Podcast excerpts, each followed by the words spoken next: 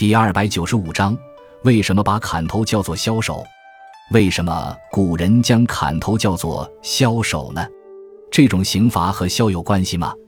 传说枭是中国上古时期的一种食肉鸟，羽色黑褐，头上长着两根上翘于天的白色羽毛，和猫头鹰极为相似。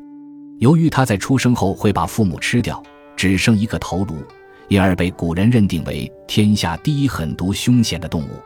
所以，古人有枭雄、枭将、毒枭、枭首示众等说法。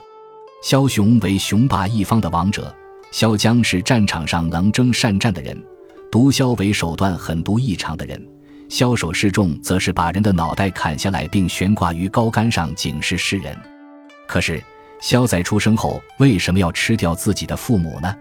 在母枭孵化小枭的时候，由于没有食物可吃，公枭便把自己的身体奉献出来。公枭跳起来，用自己有力的钩会咬住枭巢上方树枝。从此便不再松口。处于孵化期的母枭在饥饿难耐的时候，便用锋利似刀的钩会啄食公枭的身体充饥，直到小枭出生。小枭出生后，母枭没有任何食物可以喂它，它只能像公枭那样将身体奉献出来，作为小枭飞离枭巢前的食物。